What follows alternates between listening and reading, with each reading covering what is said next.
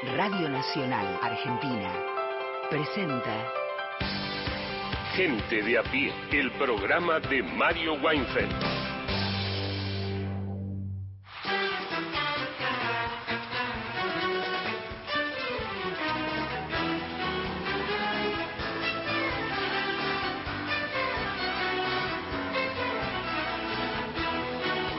Bienvenidas, bienvenidos a Gente de a pie. Vamos a estar con ustedes hasta las 5 de la tarde por AM870, por Radio Nacional Folclórica. Más de 20 emisoras de todo el país que forman parte de la cadena de Nacional y que nos llevan a recorrer con ustedes toda la geografía de la Argentina.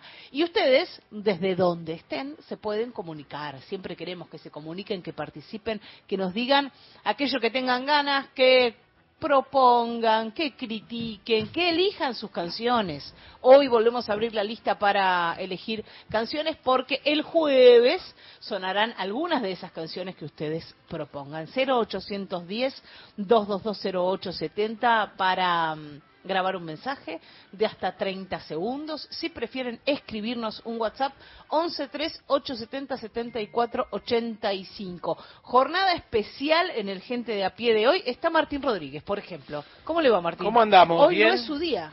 ¿Hoy? Hoy no es su día. Hoy no es mi día. Pero porque- tenías no, que estar, Martín. Tenía que estar, Sí. era, era, es una tradición. Que había impuesto en Weinfeld, el querido Mario, que los lunes, bueno, hacíamos esta, esta mesa, esta picada de periodistas, como se decía antes, ¿no? Y bueno, y acá estábamos, qué sé yo, una sorpresa, ¿no? Sí. Una gran sorpresa. Me empapé. Me gustaría que bajen una estufita. Llueve, si para quienes tengan que salir ahora y estén Sí. en Buenos Aires, llueve. Y si eh, bajan una estufita sí. a los directivos de la radio y Ah. pongo las patas. Ahora vamos a para la cara con agua caliente. Algo para secar a, a Martín Rodríguez, que está aquí No para... tengo columna, no tengo nada, ¿eh? No, Tengo- no, bueno, se tengo van a, a- se van a sumar un par de periodistas, Sí. no digamos quién por las dudas. Sí, Más que periodistas, ojo. Sí, bueno, periodistas, sociólogos, antropólogos, antropólogos, una sí, sí, cosa impresionante. Pero bueno, el tema es hablar de lo que sucedió ayer y de lo que sucederá de aquí en más. Y alguien que sabe eh, en gran parte lo que sucedió ayer, por lo menos en una de las fracciones, es Victoria de Masi. ¿Cómo le va? ¿Cómo andas, Mariana? Bien. Buen lunes para todos y todas. ¿Cómo andás? Muy bien, cansada. No hice la tarea, pero Con- vengo, vengo con. Con- dónde anduviste. Estuve ayer eh, en el búnker de la Libertad Avanza, porque es el espacio político que vengo siguiendo para el diario AR desde un poquito antes de que arrancara la campaña. Así que, bueno, tengo cosas para contar de lo que vi ayer. En principio, mm, tragedia. Ah, sí. Vamos a ver cómo lo remontan igual. Bueno, Victoria De Masi, de primera mano contándonos eh, qué sucedió en el búnker de la Libertad Avanza. Gustavo Vergara, ¿Cómo porque estás? no solo de política vive el hombre y la mujer en la Argentina, así que también habrá deporte. Un poco de deporte, ¿no? Eh, en este caso es una semana especial porque después de lo que ha sido el tema de las elecciones, obviamente no hubo fútbol de primera al fin de semana, pero lo habrá desde hoy. Y es una semana interesante porque hay dos clásicos, dos clásicos importantes. Mañana Racing Boca en Avellaneda y el miércoles River Independiente, que están liderando justamente la zona A. Un partido interesantísimo donde River va a recibir a Tevez, el técnico del Rojo. Eh, no muy bien, por supuesto, los hinchas de River recibiendo a Tevez. Hablaremos un poquito de los Juegos Panamericanos con la actuación de algunos eh, deportistas argentinos. Y a propósito de Boca, que juega mañana con Racing, pone suplentes y se espera que llevan, lleve 100.000 personas a Río de Janeiro el 4 de noviembre. Tremenda la movida. O sea, van a entrar 20.000 al Sí. Maracaná, que son las entradas que le han vendido. Pero no les importa a los hinchas, ellos quieren ir a festejar al lugar de los hechos, si es que Boca triunfa, por supuesto, y se cree que habrá entre 80, 90 o 100.000 argentinos. Ahí está Gustavo Vergara adelantando de qué viene su tema deportivo, por supuesto. En el día de hoy recuerden que estamos en Facebook, nos encuentran con el nombre del programa, que hay un podcast en Spotify para volver a escuchar fragmentos de los programas ya emitidos y en Twitter somos arroba gente de a pie AM.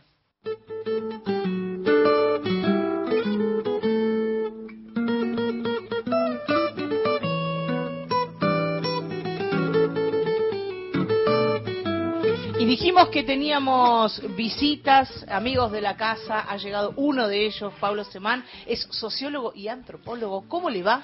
Muy bien. Muy bien. Bueno, me alegro. No, no, es que lo dije tan enfáticamente Fuerte y que claro. dije, ¿también? No, no, yo, yo creo que bien. ¿Cómo estoy? Está regio. Te había que acomodar el micrófono. Ahí está, hemos acomodado el micrófono. Bueno, ¿cómo estoy? Bien. Empezamos de nuevo, para que no haya bache. Dale. ¿Cómo la viste ayer? En, en líneas generales, después Mirá, empezamos la- a hilar la, la verdad es que eh, sorprendido de, de que a uno le pasan las mismas cosas que dice que le pasan a nosotros, porque con, con amigos en común eh, veníamos viendo datos que eh, eran los que finalmente fueron los hechos y, y la verdad es que yo no podía creerlos, no podía creerlos, no podía creerlos, los veía incluso, tenía datos propios y, y no podía creerlos y decía, bueno, algún error debe haber.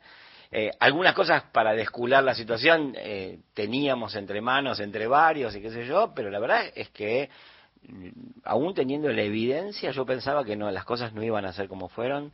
eh, así que sorprendido en primera instancia. ¿Y qué era lo que te llegaba y no podías creerlo? Primero. Lo A mí lo que me llegaba eran encuestas, primero, Sí. que, que, que había seis puntos de ventaja de, de masa sobre mi ley. Segundo, hice una encuesta eh, personalmente con mi equipo de investigación, muy chiquita, pero que era muy eh, correspondiente con todo lo que salía. Y, y entonces inventábamos razones por las cuales la encuesta habría fallado, no las encontrábamos, hasta que yo en un momento me empecé a buscar un dato que me diera evidencia de que eso funcionaba, y encontré un dato que era el miedo a mi ley, que era muy alto entre los votantes a mi ley, y dije, bueno, por acá tal vez se puede entender esto. ¿Cómo sería el miedo dentro de los propios votantes? Claro, los propios votantes de mi ley que dicen hay que romper todo, pero que no sabían si la rama en la que ellos estaban parados también la rompía mi ley, ¿no? Entonces era como decir, ya, se arrucha todo menos mi rama, hermano. Bueno, e- ese era el miedo. Y, y- yo conozco personas de un grupo muy chiquito que yo tengo de WhatsApp que se llama Un Chinito que leyó a Marx, que es sobre Mao una frase de Sidicaro, y que hay un tipo que se llama Guido que lo dijo desde el primer momento, de hace meses que viene diciendo, yo creo que gana masa. Eh, es- eso sí, y, pero, pero la verdad es que yo porfiaba, discutía, eh, yo pensaba que podía estar arriba por uno o dos puntos, eso lo- estaba totalmente dispuesto a pensarlo, no tenía ningún problema en pensar eso. Ahora, Pero que estuviese seis, siete puntos arriba me resultaba eh, increíble. yo consulto, pienso, pienso lo siguiente. El- la- dos meses atrás, en agosto, se subestimó muchísimo el voto a Milei, pero muchísimo, ¿no? O sea, era, la- el acompañamiento de la trayectoria en torno a Milei era ciclotímico, ¿no? Si subía, subía, subía, ¿eh? Bajó, cayó Milei, ¿no? Creo que fue cuando declaró lo de los, la primera declaración sobre los órganos, todo el mundo lo dio por eh, derribado, por tumbado, y en ese momento cuando empieza, empieza a ganar, digamos, Patricia Bullrich, la interna de Juntos, se va como, eh, se va prefigurando un escenario donde se decía, bueno, va a ser una suerte de tercero en discordia, ¿no? Es decir, un tercero con cama afuera, Milei.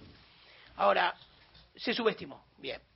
Ahora, dos meses después, las proyecciones en torno a Milei parecían sobreestimadas. O sea, pasó de no supera el 20% a, che, parece que gana en primera vuelta. Sí, no tiene techo. Claro, es decir, se le volvían a colocar 20 puntos encima y no tiene techo. Eh, y el peronismo, que había salido pírricamente, no sé si se dice así, pero tercero, Derrota pírrica. derrota pírrica, tiene en este en esta trayectoria, reconstruye, probablemente en una mejor campaña. Después entramos en la campaña del peronismo, que ya entró Beto Quevedo, un amigo de la casa. Eh, pero digamos, reconstruye bastante su piso. Uno diría en un sentido, un poco más que el piso, pero el piso, ¿no? Un cómodo piso, ¿no? Un loft, ¿no? Digamos, un loft electoral. Eh, ¿qué, ¿Por qué se había generado estas, por qué tiene estas inflaciones y deflaciones en torno a, está mal calculado, está mal pensado, se alimentan otras otras hogueras mientras se alimenta mi ley? ¿Cuál es la razón por la porque la que vivimos esta especie de, de subidas y bajadas? Yo lo que veo, lo primero es que el proceso electoral es instituyente, crea realidades, no expresa las realidades previas. Entonces, Parezco proba- Fontevecchia, es una pregunta larguísima. perdón. Sí, sí, sí, sí. bueno, pero no. Gracias, muy bueno. bueno. Como dijo Martín Rodríguez, estoy de acuerdo. Eh, no, yo creo que el proceso electoral crea sus propias realidades. Entonces, hubo como una primera realidad que fue mi ley que eh, estaba incorrectamente subestimado y, y- y tan, tan incorrectamente subestimado estaba que uno podría decir, tampoco es que se cayó, mantiene su 30. ¿No? Claro, Era el claro. caso de eso, entonces, eso Claro. es lo primero. Ahora, eso tal vez causa una reacción, porque un montón de gente, de la misma manera que había votantes de Milei que le tenían miedo a Milei, había votantes de otras cosas que le debían tener muchísimo más miedo, además de que se suma el hecho de que de la paso a la primera vuelta siempre aumenta la votación, hay reconsideración del voto, hay efecto de aparato, bueno, hay toda una serie de cosas, pero nunca se sabe en qué sentido se van a mover. Y yo creo que se movieron eh, protectivamente, y después pasó otra cosa, que es que como ley se autosobreestimó, ¿no? Y entonces salió a decir cualquier cosa, y él creyó que era que cualquier, él, creyó lo que se decía de él, que era como Godzilla, que ningún enemigo lo derrotaba y todo lo fortalecía, entonces salió a decir locuras, una tras otra. La última semana ya parecía que quería perder, porque estaba diciendo todo lo que no tenía que decir, y eso lo que lo hizo el candidato de la desmesura, le facilitó, me parece a Massa, ser el candidato de la mesura, y eso le permitió, respondo ahora, ampliar y crear ese colchón cómodo para el peronismo y, yo creo que para mucha gente de este país que se siente un poco más aliviada y tranquila. Saludamos formalmente al Beto Quevedo. ¿Cómo va, Beto? Yo, primero disculpas porque llegué un poquito más tarde, estoy muy, muy contento y muy... de resaca? no, al revés. Muy emocionado de estar acá en la Radio Nacional y en este programa, lo primero que quiero decir. Este, y muy agradecido a ustedes por la invitación. Quiero decir algo, porque yo cuando entré me, me, impresioné y me, acordé de Mario y se me llenaron los ojos de lágrimas y nada, es, eso no, lo pude decir porque me quedó ahogado. Entonces, eh, ya, que, ya que eh, Beto me habilita el desahogo, quería decir eso. Nos cuesta mucho también, sí, sí, sí, pero estamos muy orgullosos de estar acá ¿eh? y de que ustedes estén acá. Nos hace sentir mal porque nosotros parecemos que veníamos acelerados, pero sí. por, ahí podemos, por ahí podemos contar que el lugar que ocupaba Mario tradicionalmente en la mesa, que es la cabecera de la mesa, hoy está libre y nadie ha puesto ahí una silla porque es nuestra manera de recordarlo y seguramente hoy a la mañana todos pensamos qué hubiese tenido para decir Mario Weinfeld hoy. Así que podemos hacer pasar ese, esa foto por homenaje y compartirla creo, creo que Mario era realmente un argentino de bien y hubiera estado aliviado y porque yo creo que hay cosas que, cambiaron para bien y, creo que Mario se las temía las que no cambiaran para bien y, la verdad es que mm. nada eso sí. sí yo incluso lo extrañaba ayer porque había un, había un 3 de la tarde con Mario, como, como venimos, que era momento de los comentarios. No, que te mandaba la fruta de los boca de urna. Era como repartir Paco, ¿no? A mí también, a mí también me escribía y me decía, Flasho, ¿tiene algún número? Sí, hablé con Rubien, pero no sé qué, a tal no le creo, pero bueno, en fin. Eh, bueno, eh, la Tengo una consulta para hacer a nuestros invitados. Victoria de Masi. Eh, hay una comunidad digital que se armó alrededor de la Libertad Avanza que fue importante en la campaña electoral. Incluso eh, comunidades digitales que nacieron mucho antes que las redes oficiales del candidato. Fueron muy efectivas en la campaña de cara a las PASO, pero algo pasó en este segundo tramo de la campaña eh, de cara a las primarias. ¿Qué es, a su entender, lo que pasó con la actividad en redes que orbita alrededor de Javier Milei y de otros candidatos de la Libertad Avanza?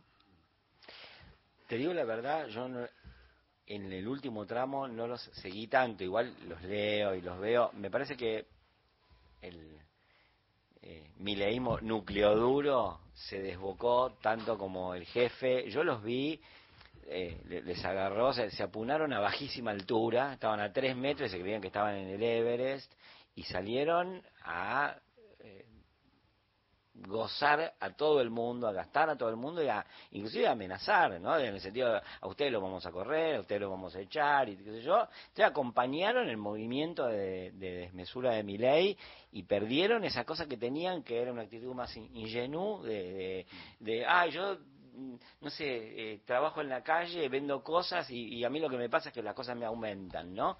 me parece que perdieron esa, esa cosa que pretendidamente o logradamente fresca y, acompañaron el, ciclo de desmesura del candidato y además, la verdad es esto, que ah, eh, eh, es raro, ¿no? Es, una máquina antiestatal en parte alimentada con fondos del Estado, de gente que quería ir al Estado para romper el Estado, ¿no? Entonces, también hay algo medio eh, vidrioso, como diría Martín.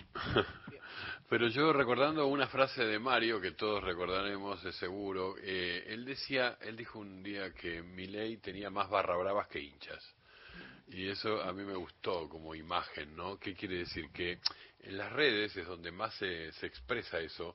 Los que están ahí eh, jugando el partido de Milei al lado de Milei, este, actúan como barra brava. Son todos muy agresivos, son todos muy fuertes, muy, muy poderosos, son todos eh, los que los que dan una sensación de que son eh, una topadora irresistible para la política. Y sin embargo, eso después no se da, no, no se correlaciona fácilmente con, por ejemplo, el crecimiento de votos que suele tener otros componentes, por ejemplo, acuerdos políticos, militancia, terri- otros territorios, no solo el territorio digital.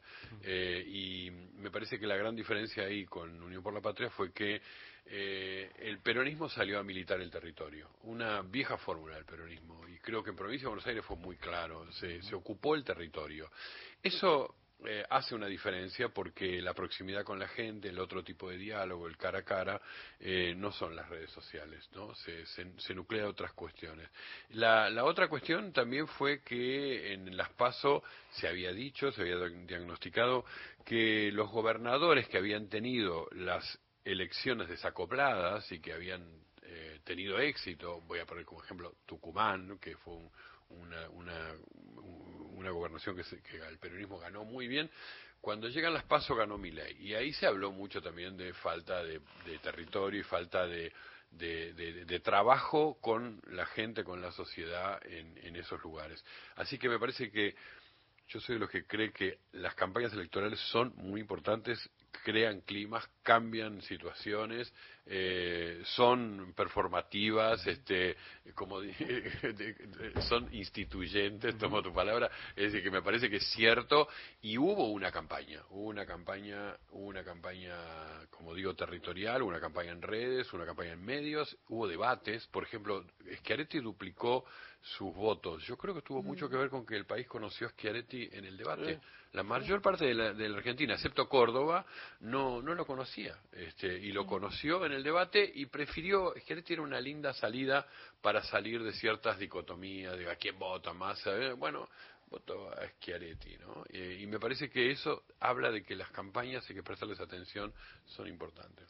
Bueno, ahí sobre Schiaretti y el debate y las redes sociales, me parece que lo ayudó mucho, eh, fue una fábrica de memes, ¿no? Eh, Schiaretti y su cordobesismo, o sea, de alguna manera las redes sociales y toda la creatividad y el trabajo que mucha gente inteligente regala ahí, bueno, puede jugar a favor de un candidato. Pero no quiero hablar más eh, de Javier Milei y de la Libertad Avanza, porque suelen llevarse todas las conversaciones. Estábamos hablando de, de Schiaretti. Sí, bueno, y de Schiaretti que apareció así porque lo trajo Beto. Eh, me gustaría que nos ayuden a entender eh, qué funcionó con Unión por la Patria en este segundo tramo de la campaña. ¿Qué cosas cambiaron respecto del primero que hicieron que mucha gente se volcara a la fórmula oficialista? Eh, bueno, arranco. Este, yo lo primero que diría eh, es que Sergio Massa hizo una buena campaña y esto es importante porque en algún sentido también conocimos a Massa en un lugar que no había tenido hasta ahora, porque uno dice, no, pero él ya fue candidato, él fue candidato de otras cosas en otros contextos, en otras coyunturas e incluso fue un candidato, por ejemplo, que articuló una parte de su discurso en el antikirchnerismo, uh -huh. eh, y no hace tantos años, digamos. Bueno, entonces hubo otro Massa, es un, un Massa eh, que, que tuvo... Eh, yo lo primero que quiero decir es que Massa da presidente, y eso en una campaña es muy importante. Sí. Massa tiene voluntad de ser presidente, eso en una campaña es muy importante.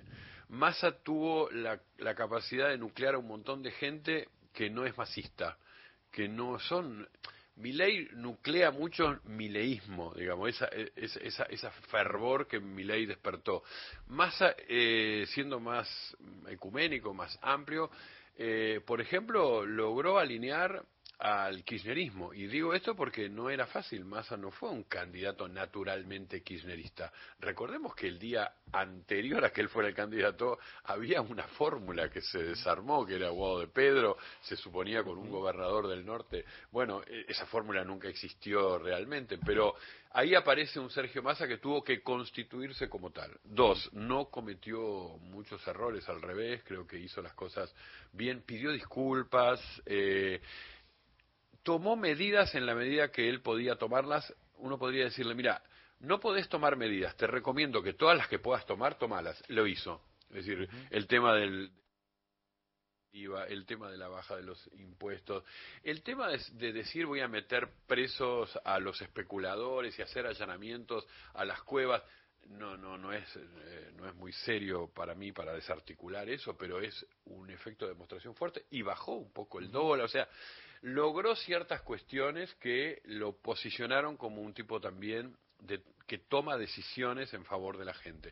O sea que hay un conjunto de cosas que Massa reunió en pocos días, tuvo un desempeño discreto, yo creo que él no fue muy exitoso en el debate, pero ya en el debate no cometer errores, eh, tener un, un, desempeño correcto, él fue muy educado, él no tuvo agresiones, entonces todo eso a una parte del electorado más tibio, más más difícil de, de, de, captarlo, yo creo que Massa lo logró y hizo eso, se transformó en un candidato a presidente. Eso te, es... te, agrego un, un, par de cositas a eso y, y, continúo con la respuesta a lo que decía Victoria.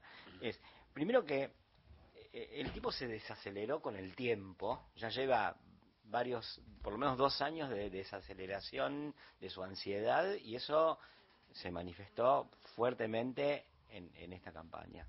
La segunda cosa que es que, un poco lo que dice Beto, que es en contraste con los demás y con otras trayectorias presidenciales que había en Argentina, el tipo no es ni excéntrico, ni extravagante, eh, ni frívolo, da estatura presidencial. O sea, ¿en quién confiarías tus asuntos si tenés que comparar con una persona que no demostró ser solvente ni en lo que se decía que era solvente y con el otro que es el loco de la motosierra? ¿no? En, comparación con eso, da estatura presidencial. La tercera cuestión, yo creo que es importantísimo de, de y eso en contraste con, yo diría, el resto de la dirigencia política, no fue frívolo. La, la, tentación de la frivolidad de, de, los dirigentes políticos en Argentina de hacer cualquier cosa para aparecer, él no la tuvo y, y, eso es una tentación que hay que rechazar, no digo cada día, sino cada segundo del día. ¿no?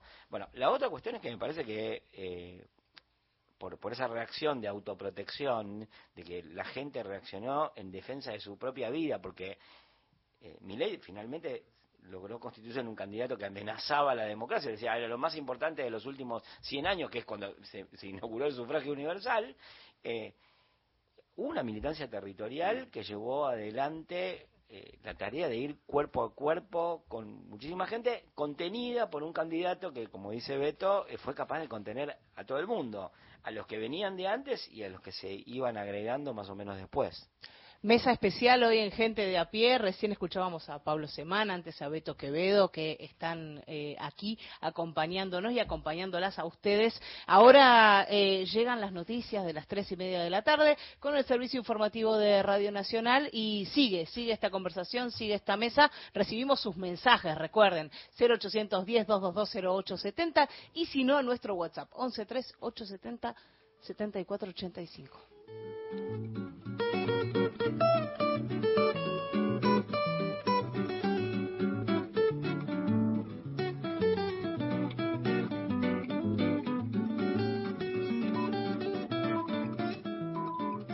Gente de a pie, el programa de Mario Weinfeld. Nacional Noticias. El país en una sola radio. Es la hora 15, 30 minutos en todo el país. El reelecto gobernador de la provincia de Buenos Aires tendrá mayoría en el Senado. Axel Kicillof tuvo el respaldo en siete de las ocho regiones electorales en las que se divide el territorio bonaerense. El escrutinio provisorio sobre el 98,22% de las 40.201 mesas electorales determinó que el gobernador obtuvo casi 20 puntos más que los alcanzados por su adversario de Juntos por el Cambio y La Libertad Avanza. En ese sentido, Daniel Goyán dijo que no sorprendió el triunfo de Axel Kicillof. No es que sorprendió, pero no queríamos hacer ningún tipo de, de demostración previa de lo, de lo que nos estaban diciendo que estaba sucediendo con, con las encuestas, porque también ya uno viene muy quemado con las encuestas, siempre uno tiene que ser cauteloso, sobre todo porque en los últimos tiempos está todo el ambiente electoral, preelectoral muy enrarecido los microclimas nosotros los vivimos, los que estamos en la calle hablando con un montón de gente, eh, a veces nos compramos nuestro propio microclima y creemos que la cosa va de una manera, pero nos alivió muchísimo que se constatara eh, esto. Primero a nivel nacional, pero también el enorme triunfo de Axel en la provincia. En San Juan ganó la Libertad Avanza por un ajustado margen. Se fueron conociendo los resultados en esta provincia cuyana, tanto para presidente como para senadores y diputados. La Libertad Avanza está en primer lugar, secundado por Unión por la Patria, con una diferencia mínima en el registro de porcentajes. En el caso puntual de senadores, la Libertad Avanza alcanza un 36,60%, mientras que Unión por la Patria un 36,41%. Por lo tanto, aquí se plantea un final abierto, dado que el posicionamiento se mide voto a voto. Así lo reconocía el propio candidato a senador por Unión por la Patria, Sergio Uñac, actual gobernador de la provincia de San Juan. Según los resultados que nosotros hemos cargado, habiendo determinado una carga total del 100% de las mesas. Es un resultado súper ajustado. Estaríamos colocando dos bancas de senadores del Frente Unión por la Patria, pero esto es a priori probable, de acuerdo a nuestros números. Hablé con José Pelú y él me dice que de acuerdo a sus números, que también son muy ajustados. Claudia Cabrera, Radio Nacional San Juan. Datos del tiempo. En Santiago del Estero la temperatura es de 27 grados, humedad 72%, el cielo está nublado. En Buenos Aires, cielo nublado, temperatura 18 grados 6 décimas, humedad 82%. Informó la radio pública en todo el país. Más info en radionacional.com.ar. Tu verdad, tu identidad está en el dial. Radio Nacional. Encontrá los podcasts de la radio en nuestra web, radionacional.com.ar.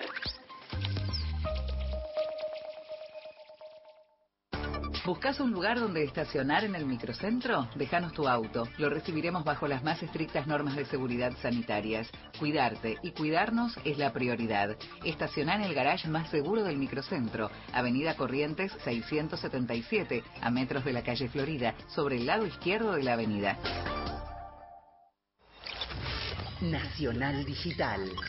Una señal, todas las radios. Escúchala en nacionaldigital.com.ar. Pequeños grandes hábitos.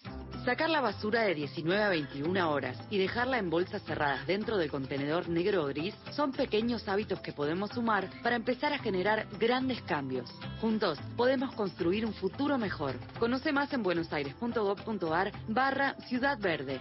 Brazos abiertos. Buenos Aires Ciudad. Ombú, inversión tecnológica en calzados de seguridad. Ombú, caminamos el futuro. Calzados Ombú, nuestro liderazgo a tus pies. Temporada primavera. Nacional.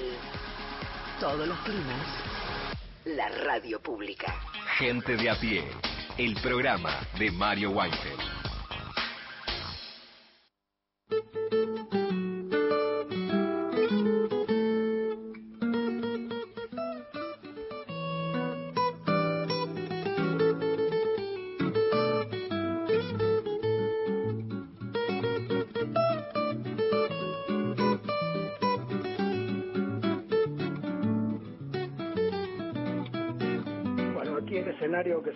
con el triunfo de Sergio es que hará mi ley.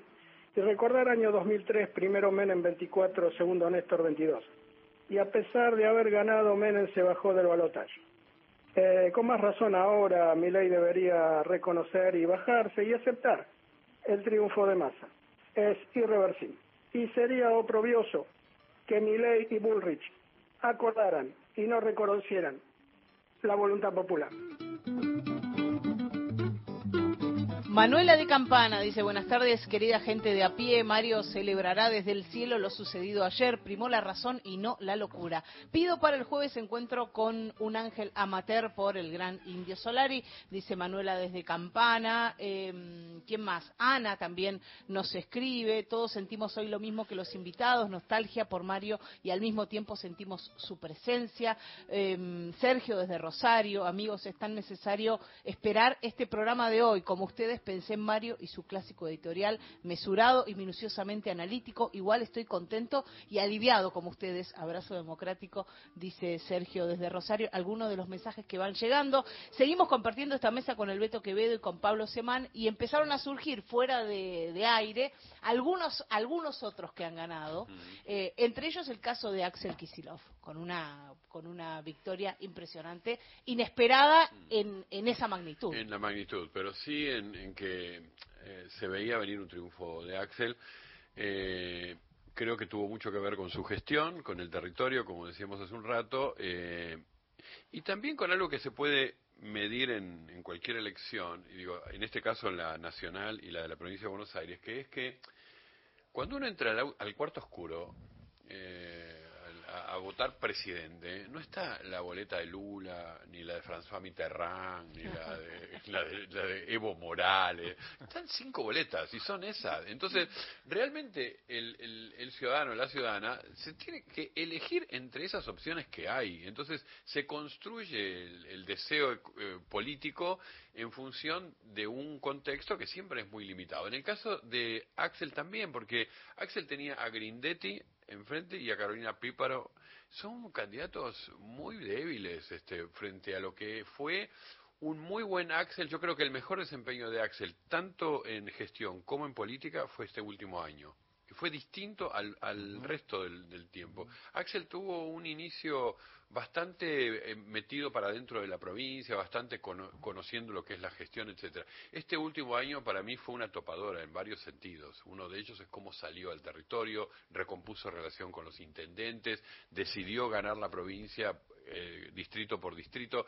Eso frente, insisto, a unas opciones que no tenían el, el menor encanto como podría ser la de Grindetti. Fue muy desdibujado ese candidato. Sí, había aparecido también el tema de Insaurralde, que, que generaba bastante miedo. Sí, ahí yo creo que hay una cosa que es interesante, porque Kisilov viene una tradición de, de militancia sistemática, con peinado de padrón, con encargados, con responsables, con sabuesos que siguen a los responsables, que a mucha gente le puede parecer mal, pero eso es lo que, digamos, le permitió controlar un montón de situaciones que podrían haber estallado miles de casos eh, de, de bolsas de pus tóxica, ¿no? Entonces, eso, la, la verdad es que es importante. Creo que ese, ese tiempo para adentro también le permitió, por un lado, contener eso y por otro lado, avanzar en la gestión. Por el otro lado, y sin desmerecer esto, digamos, el, trabajo que viene haciendo él, creo que hay algo que eh, ocurre en, en la elección en la provincia producto de cómo fue la paso, que es, es una hipótesis que, que tengo ahora pensando con ustedes, que es, probablemente la paso sirvió para que la gente se descargase de una cierta bronca y eh, empardase la cosa y digo, bueno, borrón y cuenta nueva, saben que les podemos dar este cachetazo y ahora votamos más o menos como se vota en cualquier lugar del mundo, que es al menos peor o al más o menos mejor de los candidatos. Y ahí sí, digamos, en, la comparación o, o, en sí mismo, no importa, eh, así como Massa tiene estatura presidencial, eh, en contraste con Píparo y con Grindetti, Axel Kisilov era necesariamente el gobernador, más allá de que la gestión sea buena o mala, y hay muchísima gente que, que la evalúa como Y buena. eli- eligió un camino discursivo y comunicacional interesante, ¿no? Porque derecho, las dos palabras claves, ¿no? Derechos y futuro. Y eh, las dos cosas fueron interesantes porque ante una oposición que justamente venía a cercenar derechos, a achicar derechos, a decir que se iban a, a ref- a reformar la, la legislación laboral, que se iban a quitar, se ven- se venían a quitar cosas, él hablaba de más ampliación de derechos y puso en valor todo lo que fueron esos microderechos. Digo, hizo hincapié, por ejemplo, en las vacaciones de los pibes que fueron a Chapalmalar. Muy importante para las familias que se vayan. Los pibes de vacaciones es muy importante. Ese tipo de, comunicación se mezcló también con la de futuro. Esa le costó más a, a Sergio Massa y creo que en esta segunda etapa la, la de Sergio Massa va a tener que tener algo de futuro. Y además los, yo creo que el tipo elaboró una especie de semitono entre masa y, y Me gusta el semitono. y- eh, semitono, claro, entre, entre masa y eh, Máximo, el, el- el kirchnerismo clásico, que sin renunciar al kirchnerismo, tampoco dejó de acompañar la candidatura de Massa y tampoco él era el primer masista. Entonces, realmente ese semitono funcionó muy bien en un tipo aparte que digamos no, no, no parece estar peleando solo para quedar él y estar él y, y, bueno y preservar su identidad no es el único proyecto que tiene Kicillof Yo tengo una, una mm, ya hablamos de por qué ganaron y ahora es cómo se gana, ¿no? Para dónde se va y hay un, por ejemplo, el caso de Massa, si uno cuenta los votos, de, obviamente los votos de Milei, los votos, yo sé que es una matemática, pero voto de Milei, voto de Patricia Bullrich y voto de mm, de Charetti, que sacó bastante votos, suman eh, 60 puntos, ¿no? 60 puntos. Y, eso, y sobre eso, obviamente los votos de Milei son, ya son ígneos, pero sobre eso tiene que trabajar Massa. Y del lado de Milei tiene, eh, bueno, digamos, agredió hasta el límite a los radicales, ¿no? Y, y- y con todo lo que significan, incluso como un segmento más, más viejo de votantes y todo, ¿no? ¿Cuáles serían lo- los caminos entre de Massa o de Milei posibles para capturar votos? para mí hay, hay un- un- una distinción a hacer que es eh, si va a, dirigirse solamente a los dirigentes en la hipótesis que los dirigentes automáticamente dirigen a los dirigidos y si va a dirigirse también a los dirigidos yo creo que Massa va a hacer las dos cosas porque hombre precavido vale por dos, entonces hablará con dirigentes radicales, intentará seducir a, los centristas de Cambiemos, eh, intentará hablar con Schiaretti, pero también se va a dirigir a los votantes de, de esos que no son ove- ovejas de un, de un rebaño que van donde vayan los dirigentes. Me parece que si uno piensa cómo es la votación de, de Cambiemos en, en las provincias, que no es exactamente igual que en la capital, que diría que es menos ideológica, eh, Massa tiene muchísimo para pescar en esa pecera y para restar de esa suma que vos decís que sería de, de 60. Y después está, de de 60 de, de- de la oposición a Massa, ¿no? Y después está el hecho de que mm, hay una cuestión logística, operativa, de aparato, de estructura de partido, que es, Cambiemos está en un dilema, porque si apoya irrestrictamente a Milei van a ceder todo el trabajo político a un tipo que ellos consideran un desequilibrado y sin cobrar nada y diluirse como la posible oposición institucional. Pero si no se avienen a eso, puede ser que una parte de sus votantes le reclame. Yo creo que ese en parte era el dilema de ayer de Patricia Bullrich, que se notaba que no sabía hacia dónde ir. Los radicales están viendo, para mí, la forma de hacer un abrazo de gol con, con masa. ¿Cuáles son para ustedes los, los temas más sensibles, eh, los que más preocupan a la ciudadanía en general, teniendo en cuenta que eh, Argentina no es Buenos Aires, ¿no? O sea, ¿Cuáles son esas, esos asuntos de la vida cotidiana que hoy sensibilizan a los argentinos? La economía, el alquiler, la familia. De lejos es la inflación. Y lo digo esto porque la inflación no, no se puede confundir con un hecho económico, que lo es. ¿no? Eh, la inflación es un, un gran desorganizador de la vida de la gente. Eh, es un gran creador de incertidumbres. Es un gran eh, eh, aliado de- de no saber qué es lo que me va a pasar a mí mañana con mi salario, con mi futuro, con eh, no, no deja de, de ser claro eh, si llego a fin de mes, pero si llego al día 20. Este, eso es muy duro para, para la experiencia de todos nosotros, de todos nosotros. Yo soy de los que hacen la compra en el chino de la vuelta a mi casa.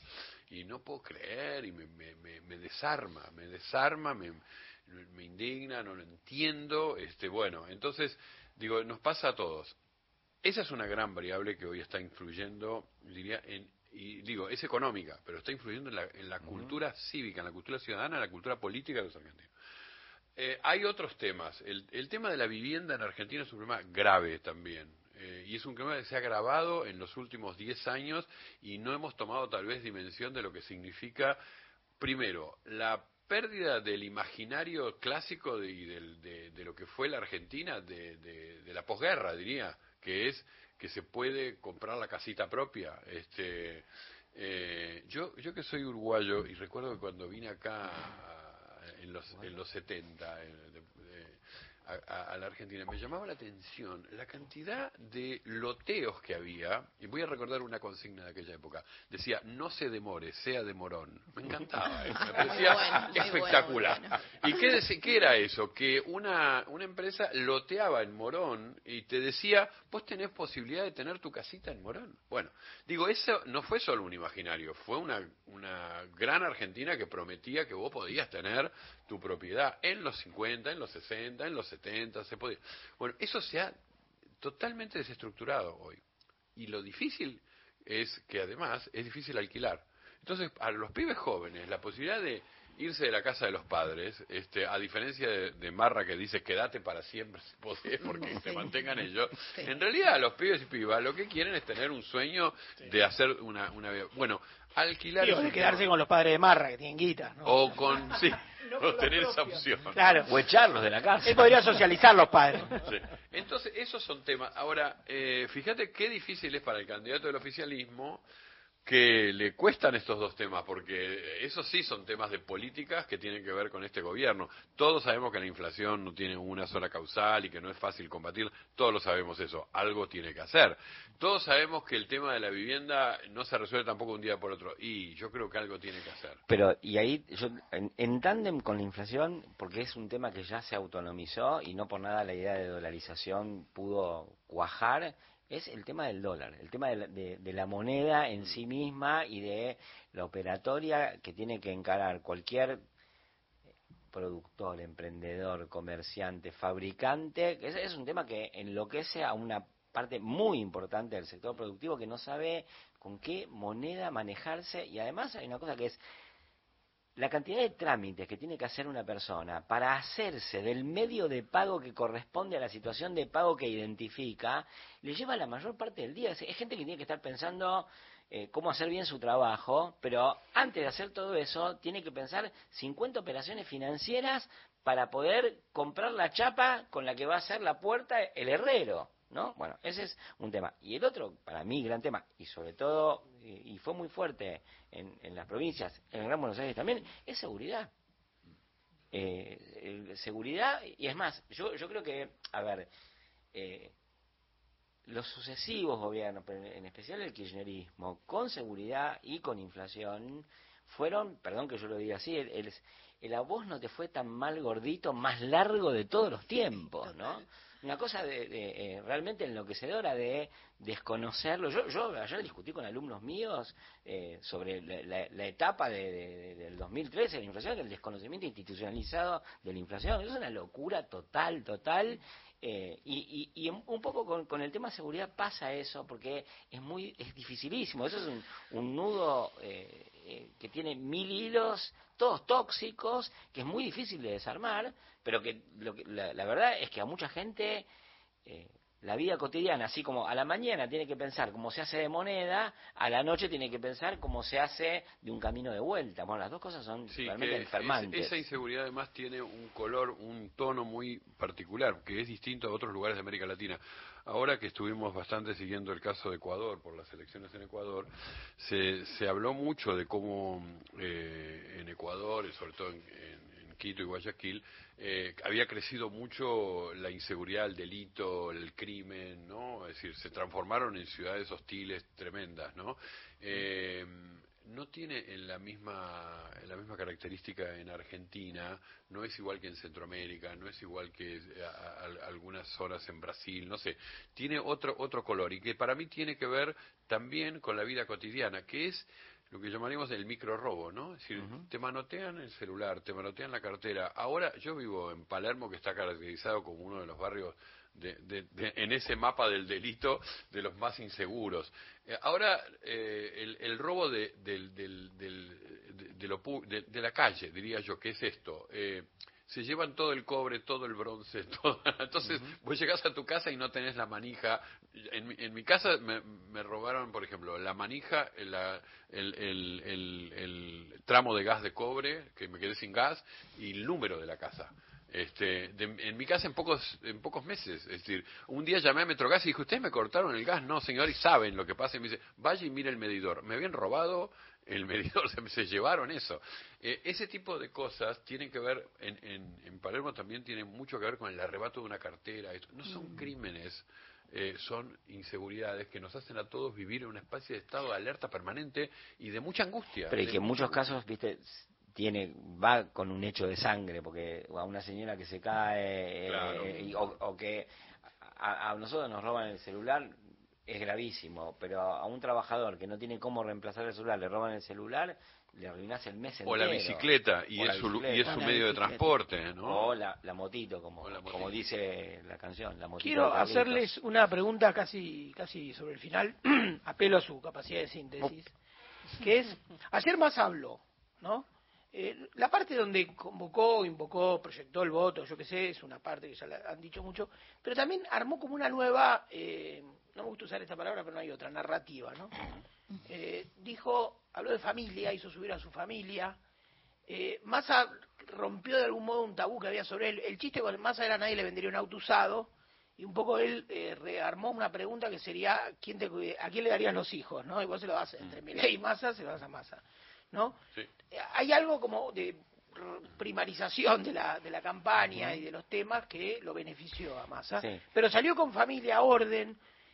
Inevitablemente el gobierno de Alberto Fernández fue fallido, le faltó liderazgo, eso es una... Te puede gustar más, menos, te- le faltó por izquierda dirán uno, le faltó por derecha dirán otro, pero faltó un liderazgo, fue un, fue un presi- digo, Cristina no ahorró incluso ayer tomar distancia por enésima vez, decir que ella en realidad no sé qué. Entonces, Massa tiene oportunidad de armar una- un nuevo capítulo, él le habló de nueva etapa, utilizó ese- esos términos, nueva etapa. ¿Le ven supongamos que gana, porque igual ya estamos medio almorzándonos la cena, ¿no? Falta una elección.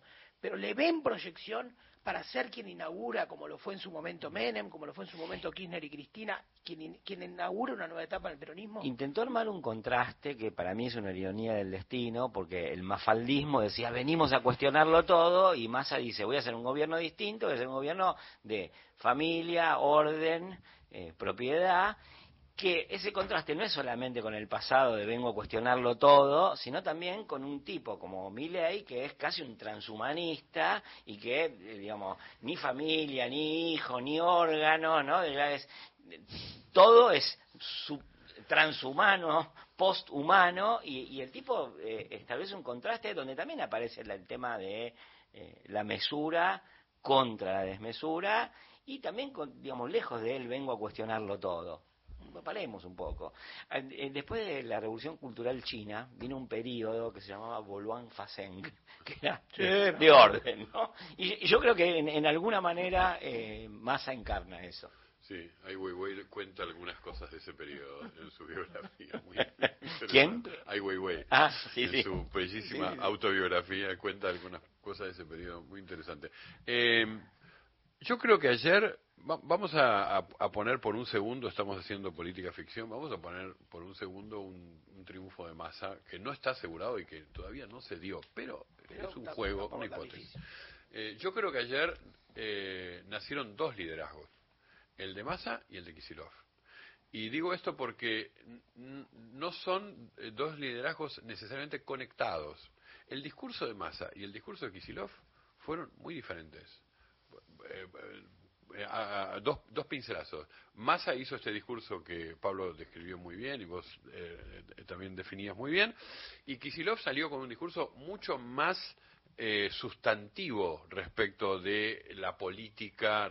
Por ejemplo, dijo que la conducción de la política él era Cristina Fernández de Kirchner. O sea, por ejemplo, dijo eso a diferencia de, de, Sergio Massa, que no mencionó a Cristina, que no mencionó a Alberto, que no mencionó a Axel.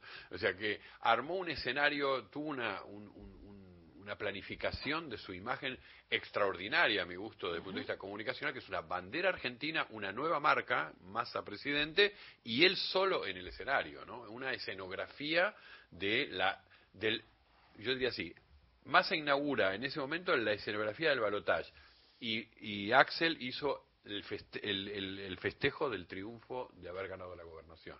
Pero el discurso de Axel tuvo características diferentes a, la- de Massa. Yo creo que se abren dos, dos liderazgos. No olvidemos que dentro de cuatro años Axel no va a poder ser reelecto si le va muy bien en la provincia de Buenos Aires y dentro de cuatro años, si jugamos a que Massa va a ser presidente, va a ser juzgado Massa con la posibilidad de ser sí reelecto como presidente. Va a haber un escenario ahí nuevo. Perdón, Beto, porque estamos viendo en la pantalla que ya vamos por el 98,5% de las mesas escrutadas y yo sigo viendo que Milei tiene casi el 30% de los votos. Entonces, en términos de liderazgo, ya que mencionás el de Kisilov y el de Massa, te pregunto si este resultado de la libertad avanza no constituye en Milei un líder de una parte de la sociedad. Si le sumo a que Bullrich sacó el 23,83 y que para mi gusto, Juntos por el Cambio, ayer estalló, se sacaron una foto de familia que es como la última, ¿no? Sí, Después total. de eso no nos juntan. No había radicales. No, no nos juntan en ninguna otra Navidad, ¿no? El se vice terminó. de- el vice Bueno, por de eso, el- el- el- el Bueno, vice- pero el que vice es- que esa parte es un doble agente, ¿no? Triple. Porque no sé si no es de, de- de- de la libertad avanza. Perdón, y es un radical perdedor. Claro. El radicalismo tiene, gobierna provincias, gobierna municipios, es una fuerza política y Sí, ayer obvio. estuvo excluida. Para mí la liber- el, el- el- el- Junto por el Cambio estalló. La libertad avanza. eh, por eso creo que están muy lejos de huir del balotaje. Se va a presentar y aún perdiendo, Milei va a ser el jefe de la oposición. Él, mi hipótesis, lo digo acá el día lunes, después de las elecciones, mi hipótesis es que va a ser el jefe de la oposición y va a tener sentado al lado a Mauricio Macri. Sí. Yo creo que ahí es una lucha sangrienta por quién va a ser el jefe de la oposición, porque no creo que nadie se quiera bajar tan fácil. Y como Milei es un personaje potente, pero no muy bien considerado por el resto de los políticos, todo el mundo va a querer animarse a disputárselo. De hecho, Macri, que sabe que no tiene el amor de la gente, se pone, digamos, tipo detrás de, de- él, pero también va a querer en algún momento disputar. Y aparte, yo no, no, no doy mucho por el equilibrio de Milei conduciendo su espacio, sin, sin que se vuelva loco. No me parece que es un tipo que pueda aceptar una deliberación democrática cuando ni siquiera pudo aceptar un, sistema vertical donde no se sabía cómo se transmitían sus órdenes. Pablo Semán, Beto Quevedo, gracias por, por haber formado parte de este gente de a pie post elecciones. Eh, Martín Rodríguez en día aparte de, de su, civil. de su miércoles. eh, De sí, sí. Victoria de Masi se queda y, y Gustavo Vergara. También nos vamos a ir a las noticias ahora de las 4 de la tarde con el servicio informativo de Radio Nacional. Hasta las 5 seguimos con ustedes en Gente de a pie. Encontrá los podcasts de la radio en nuestra web, radionacional.com.ar. Estás a un clic de escucharlos. Nacional, la radio pública. Todos los contenidos de la radio en nuestra web, radionacional.com.ar. Podcast, entrevistas federales, archivo Héctor Larrea y más, mucho más. Encontrá lo mejor de las 50 emisoras de la radio pública en radionacional.com.ar. No tengo nada y me uno. Vidas prestadas. Fin de Pomeraniec. Lunes 19 a 20. Somos Nacional. La radio pública.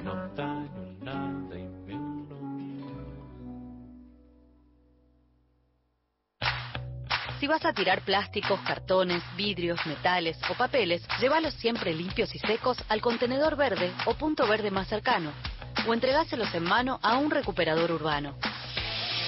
Para saber más, entra a buenosaires.gov.ar barra reciclables. Buenos Aires Ciudad.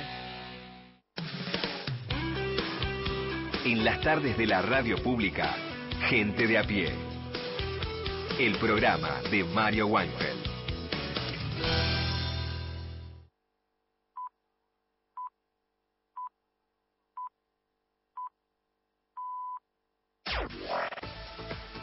Nacional Noticias.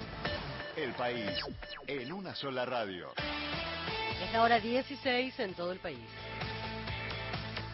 Verónica Magario señaló que si gana Javier Milei, el 70% de los alumnos que acuden a escuelas del Estado se quedarían sin la posibilidad de estudiar. La reelecta vicegobernadora de la provincia de Buenos Aires realizó estas declaraciones en diálogo con Radio Nacional. Miren, en la provincia de Buenos Aires el 70% de los chicos va a escuela pública.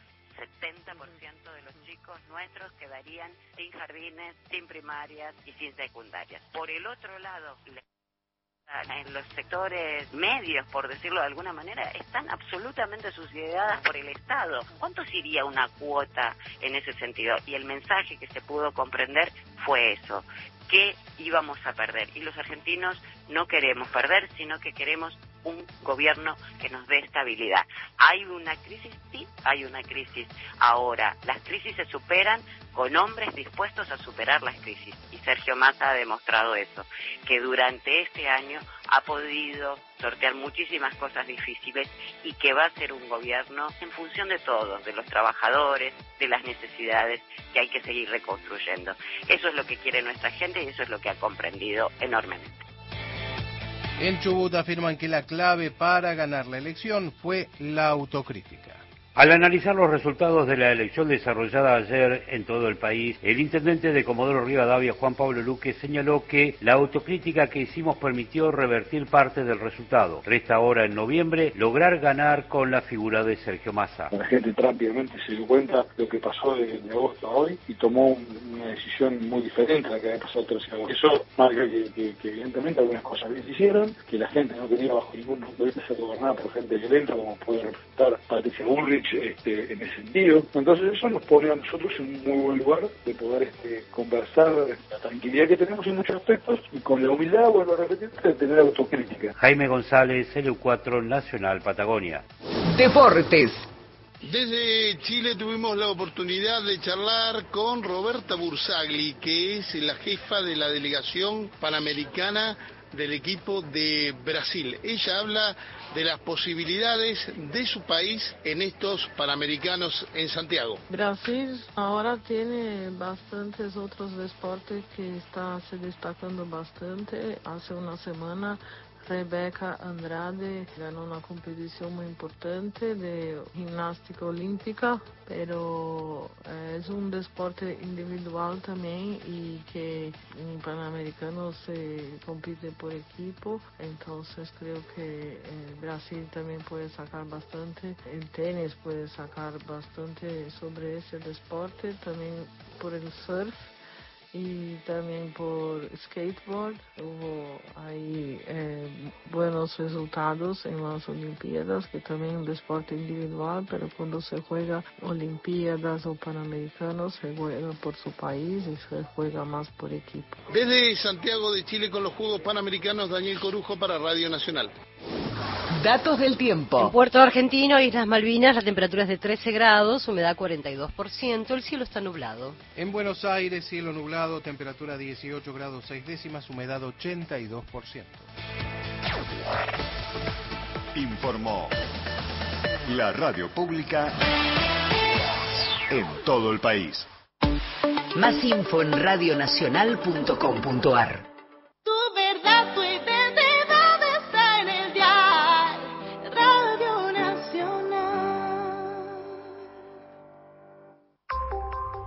Pasó otra hora en la Argentina.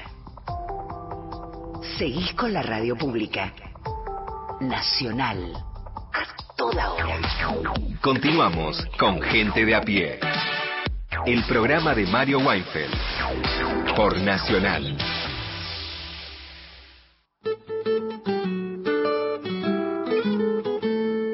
El peronismo siempre llegó al gobierno por vía electoral. Siempre. Al gobierno de allá. Fue derrocado dos veces y perdió elecciones varias veces. El peronismo estuvo proscripto muchísimos años. Algunos solito, otro acompañado por otras fuerzas, en particular estuvo proscripto 18 años, entre 1955 y 1973, en el cual sí hubo otras fuerzas que podían presentarse elecciones, tanto que hubo dos presidentes que ganaron elecciones con proscripción del peronismo, con Arturo Frondizi y Arturo Humberto Villa. El peronismo entonces es inherentemente democrático en la Argentina.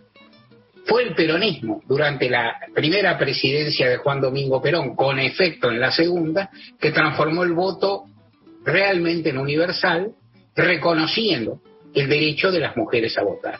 También fue una fuerza peronista la que amplió el derecho de votar a los jóvenes de más de 16 años que quieran hacer.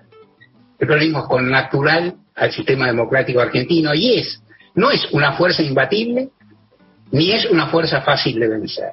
Es una fuerza, creo yo, dura de matar, muy dura de matar, muy dura de vencer, y es la fuerza más popular que ha dado la Argentina desde ese mismísimo momento de un ratito antes. Desde ese 24 de febrero de 1946 lo que se corroboró es que no siendo invencible, ni siendo fácil de vencer, el peronismo es la fuerza más popular que ha habido en la Argentina desde entonces y hasta ahora, y una fuerza que se expresa votando, que llega al poder votando y que cuando le toca ser derrotado, que le ha tocado más de una vez en el gobierno o fuera del gobierno, respeta las reglas. Gente de a pie. Hasta las 17.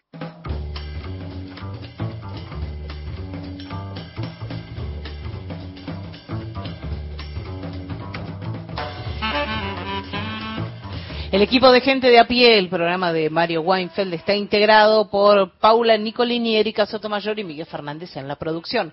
En la operación técnica, Natalia Liubarov y Pepe Undiano. Ah, volvieron las masas enloquecidas, hoy ya sin vega, hoy ya triunfantes. Sí, se las escucha, se bien.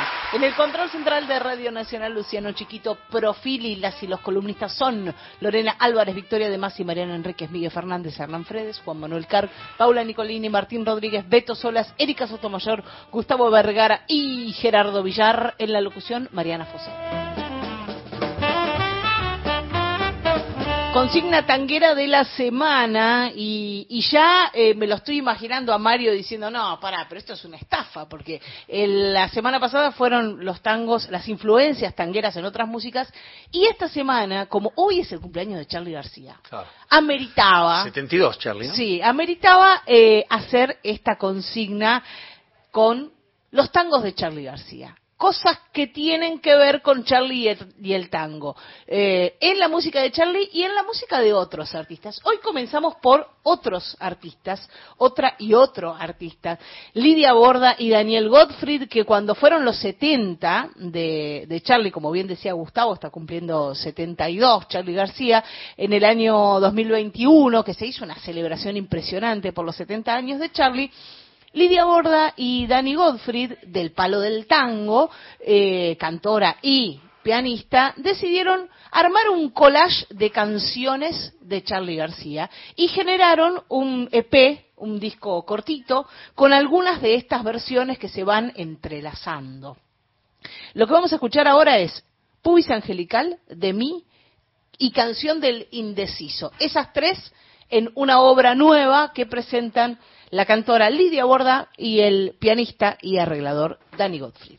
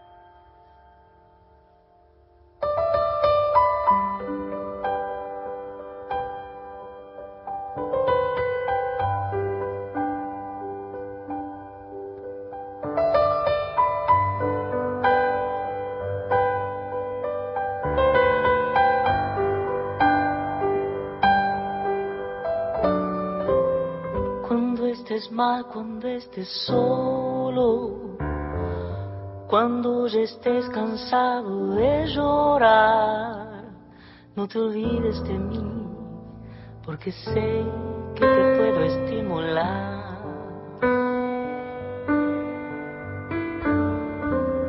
Cuando me mires a los ojos, y mi mirada esté en te acerques a mí porque sé que te puedo lastimar. No pienses que estoy loco, es solo una manera de actuar. No pienses que estoy solo, estoy comunicado con todo lo demás. Los perros, pero sin morder. Me das los hongos, pero no voy a comer arengador suburbano, dijo Tente Fe.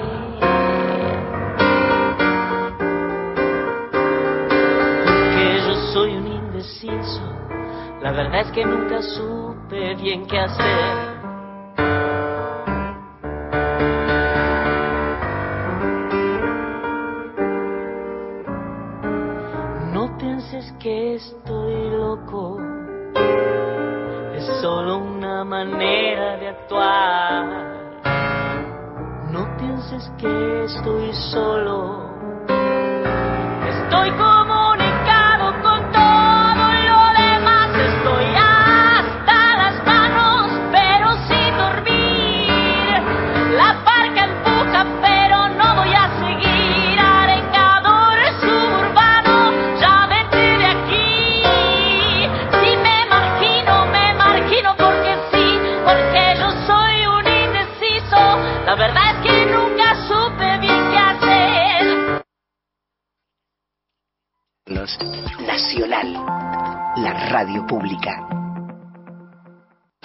¿Buscas un lugar donde estacionar en el microcentro? Déjanos tu auto. Lo recibiremos bajo las más estrictas normas de seguridad sanitarias. Cuidarte y cuidarnos es la prioridad. Estacioná en el garage más seguro del microcentro, Avenida Corrientes 677, a metros de la calle Florida, sobre el lado izquierdo de la avenida.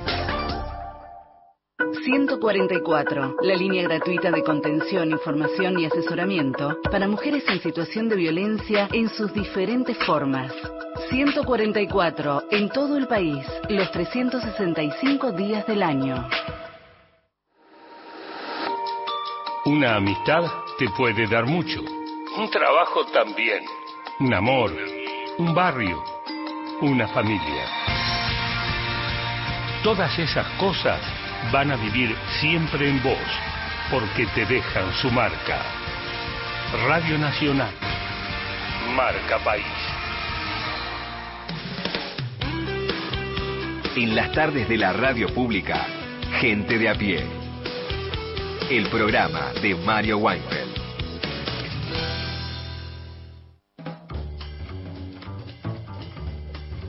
Gustavo Vergara, ahora sí, vamos al mundo deportivo. Bueno, justamente esta semana post eh, elecciones se preparó toda una fecha que es la décima del campeonato local, ya dirimiéndose los primeros lugares, que son los cuatro primeros de cada grupo que van a decidir quién va a ser el campeón de la Copa de la Liga.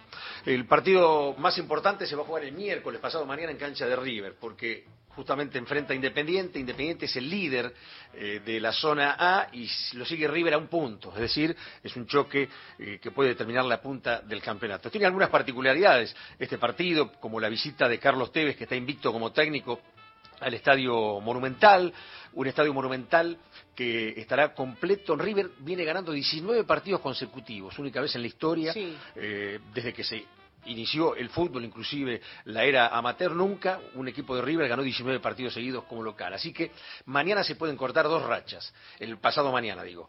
O River corta la racha super ganadora en condición de local, o se corta la racha de Carlitos Tevez, que viene con nueve partidos dirigiendo, invicto, ¿eh? con cinco victorias y cuatro empates, así que Carlitos lo ha levantado a un independiente que ya tiene como seguro al presidente por los próximos tiempos, porque justamente Sí. la du- dura derrota que sufrió Grindetti ayer eh, a manos de Axel Kisilov hace que, bueno, ahora Grindetti... ¿Vuelve Independiente? Claro, se Sí. dedique directamente a ser presidente de Independiente, inclusive ya dijo que va a ir a acompañar al equipo el miércoles en cancha de Mm. River, es decir, este, desarmó la pretensión política de ser gobernador y bueno, se dedica a algo muy importante que en un momento lo minimizó, ¿no? Porque en un momento dijo, eh, no es tan importante Independiente Independiente los hinchas ardían en ese momento, ¿no? Porque Independiente estaba eh, de alguna manera peleando el descenso, ahora no, ha cambiado totalmente la situación. Independiente pelea por un puesto de privilegio en su zona y de tal manera ya se alejó ese fantasma tan temido que es eh, el descenso, el descenso que pelean varios equipos, Mariana, porque la verdad es que está muy complicado. Hoy, por hoy descendería Huracán, por ejemplo. Sí, ¿no? Hoy tengo amigos de Huracán, así que Sí, lo sí. sé. Yo también están tengo preocupados, están pidiendo y- un milagro. están sufriendo Sí. porque Huracán venía bien, inclusive le había ganado a Racing por goleada en la Copa Argentina, eh, se había metido en cuartos de final, pero bueno, después empezó a, a perder partidos. Y de tal modo, hoy la foto indica que faltando cinco fechas, Huracán está descendiendo. Pero después hay equipos como Colón, como Vélez Arfield que juega hoy, como Unión de Santa Fe, que también Banfield, que están también peleando por no quedar en ese último eh, lugar. Muchos piensan que todavía puede darse ese rumor fuerte que andaba por los pasillos de AFA hace un par de semanas que el Chiquitapia había recibido, en este caso, el impulso de varios presidentes de clubes para eliminar otro descenso más. Es decir, para eliminar el último descenso que queda, porque ya Arsenal ha descendido por la tabla anual, así que queda ese descenso directo por la tabla general, y en esa tabla general muchos dirigentes todavía impulsan eh, el rumor de que podría llegar a quedar sin efecto. Pero yo creo que sería raro, ¿no? Que faltando tres, cuatro, cinco fechas lo, lo eliminen. Tigre también, justamente el equipo de Sergio Massa, Sí. está eh, complicado porque está tan solo dos puntos arriba de Huracán. Es decir, eh, todo pende de un hilo, porque en realidad faltan 15 puntos en disputa todavía para que se dirima esa situación. Ya que lo veo a Vicky, veo que Platense se ha recuperado, así que está sacando un poquito la, la cabeza de la superficie, ¿no? En las últimas fechas. Beso papá, beso papá. Beso, papá. Y, y bueno, en definitiva, eh, también estamos eh, hablando de- del Racing Boca que se viene, que es un partido muy particular para Racing, porque viene muy mal, porque perdió su técnico, porque no viene bien en las últimas fechas, perdió los últimos dos partidos como local, sobre todo uno que caló muy hondo frente a Independiente, y no tiene técnico, tiene una dupla técnica que surge de las inferiores como Va- Videla y Grassini, que los hinchas no quieren que siga, sino que quieren que se concrete la formalización con otro entrenador de más fuste. Y enfrentando a un Boca que aparentemente mañana pone 10 suplentes, porque Boca piensa en poner titulares el próximo sábado frente a estudiantes, cuidar al equipo que jugó el viernes, porque ese equipo que jugó el viernes y el que va a jugar el sábado que viene es el que va a jugar la gran final de la Copa Libertadores de América. Es decir, ese equipo que tiene la ilusión de millones de hinchas en la República Argentina. Eh, es impactante la cifra. Están todos los vuelos copados, están todas las ocupaciones de hoteles y de semihoteles y hoteles de una estrella hasta cinco en Río de Janeiro. Gente que decir, no va a entrar a la cancha. Gente que no va a entrar a la cancha. La Mucha cancha gente que no hay va a entrar. 20.000 que han comprado su entrada, Sí. que van a tener su lugar su este, lugar, su espacio en el Estadio Maracaná, en una de las cabeceras. Allí habrá 20.000 hinchas de boca. Seguramente algunos miles más estarán en esas entradas neutrales que se han vendido. Y después habrá 50, 60.000 mil por las calles de Río eh, viendo qué es lo que pasa. Lo que ocurrió, y me asemeja mucho esto a lo que fue la final de la Copa del Mundo, que lamentablemente perdimos injustamente con Alemania, porque en ese momento hubo como 25.000 argentinos en la cancha, pero había como 30.000 afuera Sí. del Estadio Maracaná esperando el grito de Argentina campeón que finalmente eh, no se concretó. Va a ser realmente eh, un hecho histórico lo del 4 de noviembre, porque independientemente de quién gane, yo creo que Boca tiene muchas chances de hacerse de la Copa Libertadores de América. Va a ser histórico que tanta cantidad de argentinos se movilicen fuera del país para un partido de fútbol. El último recuerdo que yo tengo vivo es el de 38 mil hinchas de Colón que viajaron a una final frente a Independiente del Valle. Colón perdió esa final, este, pero que se habían ido del país para ver una final. En este caso, el hecho de que se hable de 80, 90, 100 mil personas era algo realmente inaudito, pero bueno, Boca todo lo puede, ¿no? Tiene muchos millones de hinchas, muchos con capacidad económica también para hacer eh, esos vuelos que, que están carísimos, porque por otra parte Me vos sabés bien, cuando hay tanta demanda, el precio Sí. se eleva a valores estrafalarios, estamos hablando de, de vuelos que cuestan 800 mil, un millón de pesos, para Río de Janeiro, que es un lugar donde sin escala se viaja desde Buenos Aires y por distintas líneas aéreas, ¿no? Pero bueno, Boca copó todo, eh, desde el mismo momento en el que se sabía que iba a jugar la final, ya los hinchas, más allá de que no tenían su entrada asegurada, sí aseguraron su presencia en, en Río de Janeiro, ¿no?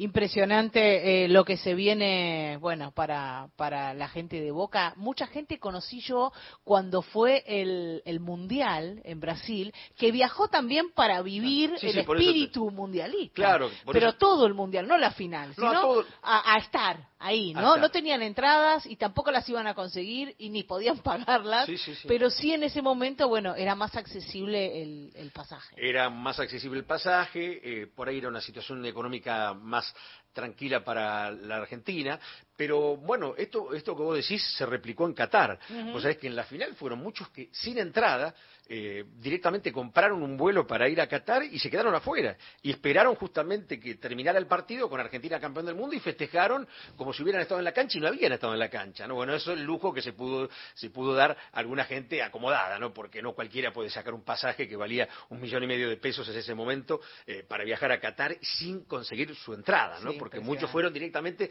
pensando que lo iban a conseguir y no la consiguieron. Otros sí la consiguieron.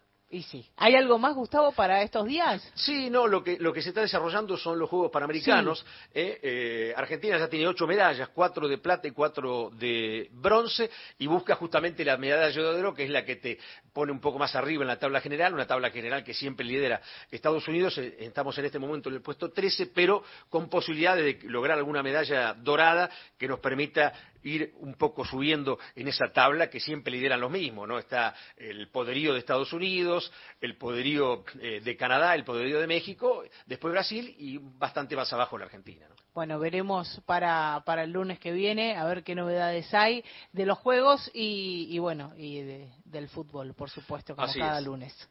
Gustavo Vergara, en Gente de a Pie. Continuamos con Gente de a pie. El programa de Mario Weinfeld por Nacional.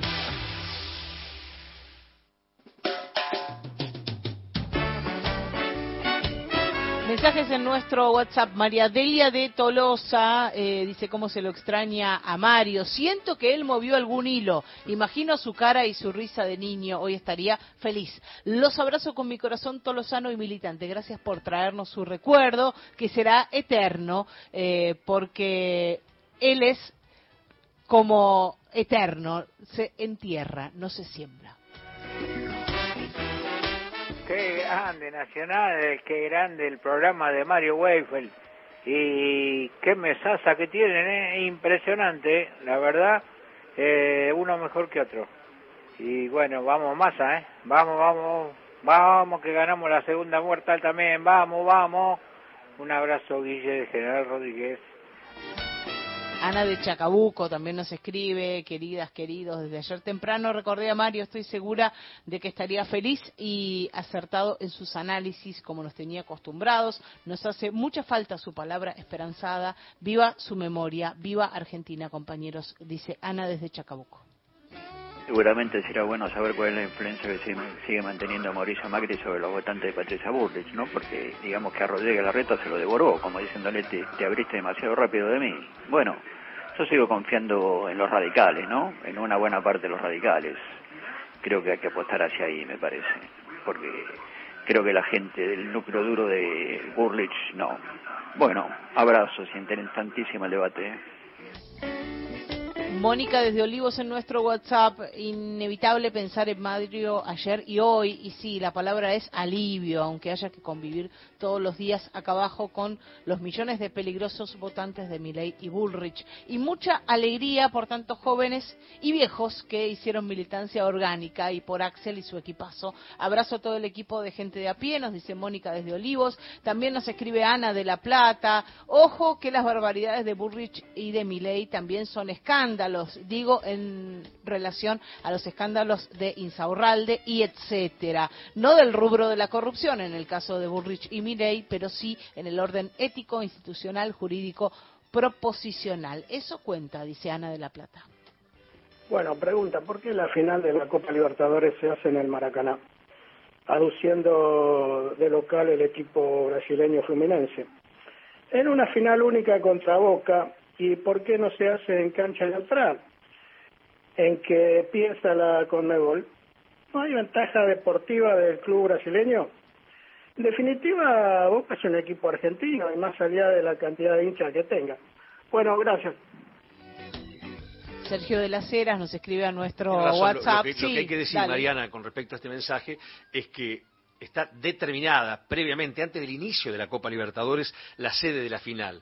Es decir, uno puede presuponer que equipos poderosos como Flamengo y Fluminense de Río de Janeiro puedan llegar a instancias finales, pero no es que la Conmebol dictaminó jugar en el Maracaná porque sabía que iba a llegar Fluminense. Claro, Esto se ha dado así, como el estadio de River, por ejemplo, que está siendo remodelado y todavía siguen las remodelaciones, puede ser elegido incluso para el año que viene como final este, de Copa Libertadores para la edición 2024. ¿no? Bueno, ahí está la respuesta de Gustavo Vergara para el oyente. Eh, Sergio de las Heras también nos escribe. Buenas tardes, Mariana y equipazo de gente de a pie. Eh, tardé, pero necesité parar a dormir un poquito. No daba más. Si la militancia y el espanto de lo que se encontraba eh, enfrente, a no dormir ahora y seguir proponiendo un presente y futuro. Excelente comienzo de semana, nos dice Sergio de las Heras y Gabriel de Quilmes. ¿No les pasa que se imaginan escuchar la voz de Mario simpáticamente sabia, reivindicando el voto popular y el sistema electoral? Nos dice Gabriel. Gente de a pie. Hasta las 17. Alejandro Ponlesica presenta Charlie García. En ese 85, Charlie se encuentra con Pedro Aznar en Nueva York. Vuelven a juntarse, a hacer cosas y aparece la primera idea de tango. En aquel entonces se juntan con Joe Blaney y consiguen un estudio, el Secret Society y el Unique Recording en Nueva York y empiezan a grabar algunas canciones. Se transformaron en ese tango fantástico y entre esas canciones, otra de las inmortales de Charlie, Pasajera en trance.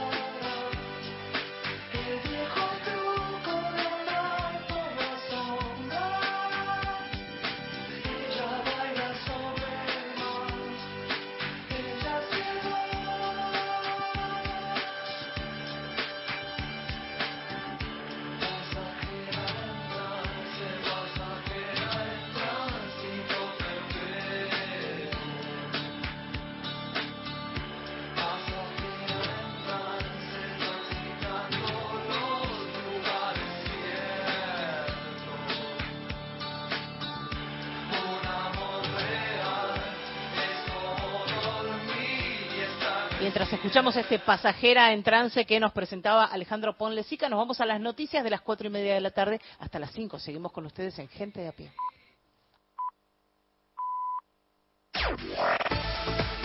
Nacional Noticias. El país en una sola radio. Es la hora 16, 30 minutos en todo el país. El gobierno trasladará el feriado del 20 de noviembre al 27.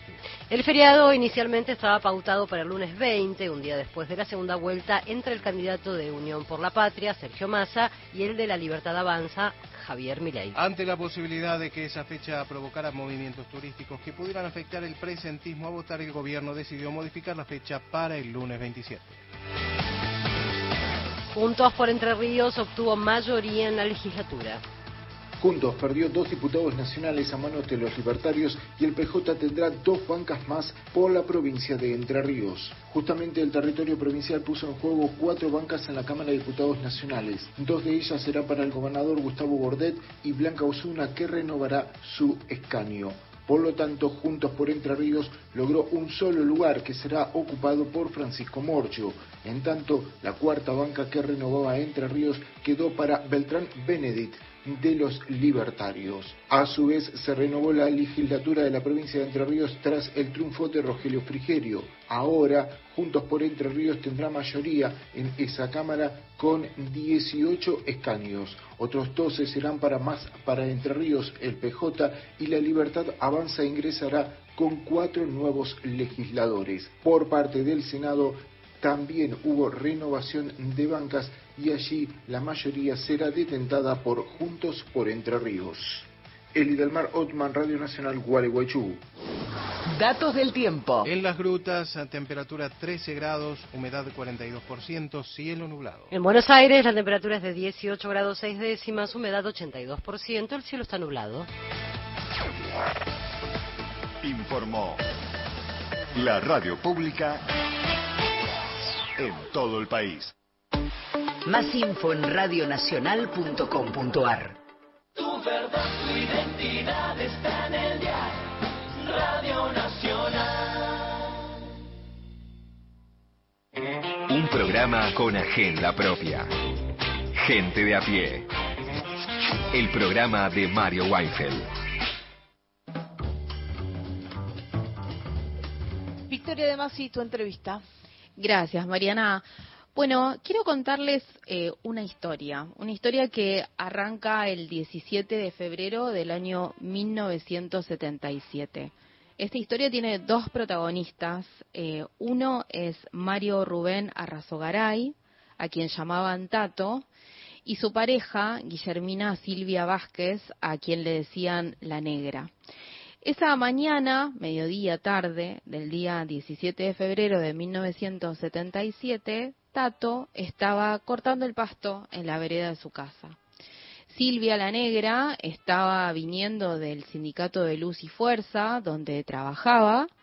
Eh, supuestamente se tomó el colectivo, el colectivo 98, y algo pasó cuando llegaba a la parada. Estamos hablando de una casa que compartían eh, Tato y la Negra, su pareja, que está en Espeleta, en la intersección de las calles Colombia y Asunción. Mario, después de un tiroteo con la policía, logró escaparse. La negra, en cambio, nunca llegó a su casa, fue detenida y continúa desaparecida. Quien ordenó ese operativo en la casa de Tato y de la negra fue un hombre que se llama Ernesto Guillermo Villarruel, quizás por el apellido le suene. Ernesto Guillermo Villarruel es el tío de la candidata a vicepresidenta por la Libertad Avanza, Victoria Villarruel. Es un tío que estuvo profugado de la justicia, que luego fue detenido cuando fue a votar en el año 2015 y que no pudo ser condenado por, por este delito porque le diagnosticaron una enfermedad por la cual no podía asumir eh, una participación en el juicio. Este es el tío del que Victoria Villarruel no suele hablar. Y estamos en comunicación telefónica con Enrique, Enrique Arrazogaray, que es el hermano de Tato. Hola Enrique, soy Victoria de Masi. ¿Qué tal? Buenas tardes, Victoria, ¿cómo estás? Muy bien, Enrique, muchas gracias por este ratito en Gente de a pie. Eh, quiero preguntarte cómo estás después del resultado de ayer, eh, en el que la Libertad Avanza, que viene con esta fórmula que incluye a Victoria Villarruel, obtuvo el 30% de los votos y por lo menos llega debilitado al balotaje. Esto en relación a la historia de tu hermano. Eh, digamos que estoy contento, ¿no? este, incluso más allá de la historia de mi hermano, estoy contento igual. Pero yo no, no estaba al tanto. Eh, cuando yo estuve escarbando la, los hechos, la historia de mi hermano y de mi cuñada, eh, conseguí el, el expediente militar que habían abierto a raíz de la muerte de un suboficial y ahí debería estar mencionado eh, el apellido de este hombre. Pero la verdad que no reparé, no, no le presté atención. Eh, ¿Y cuándo supiste que el tío de Victoria Villarruel había estado involucrado eh, en la, bueno, casi detención de tu hermano y en la desaparición de tu cuñada? lo supe hace poquito por un eh, artículo, creo que fue en página 12, no sé si lo ubicas. Eh, sí, no sé, digamos, no, sé a qué artículo te referís, pero me llama la atención que vos no tuvieses conocimiento de que sea esa persona la que tuvo que ver con la detención, casi detención y desaparición de tu cuñada. Bueno, ¿qué te pasó cuando, cuando advertiste esa novedad? Eh, bueno, esa novedad fue impactante, sin ninguna duda, eh, porque es como que algunos círculos se cierran, ¿no? Eh, es eh, bastante impactante esto de, de ver cómo alguna gente se recicla, eh, porque veníamos conociendo qué opinaba de estos temas tanto Milei como su candidata vice, eh, y nos venía repugnando, ¿no? Esas, esos planteos.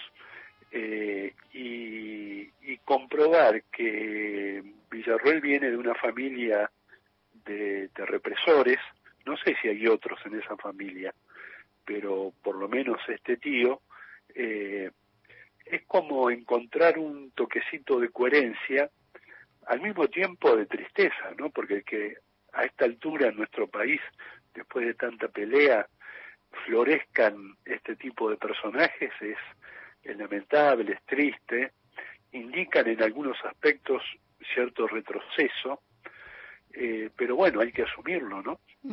Eh, es una mezcla de bronca, tristeza y también de alegría porque eh, se los individualiza, ¿no? Claro, Eh, se los se recorta, digamos. Este, esta Claro, persona se llama así, recorte, claro. se los pone en la lupa y encontramos la coherencia de sectores en, en nuestro país, sectores de la población de nuestro país, que, que son enemigos, hay que decirlo con, con pocas y claras palabras.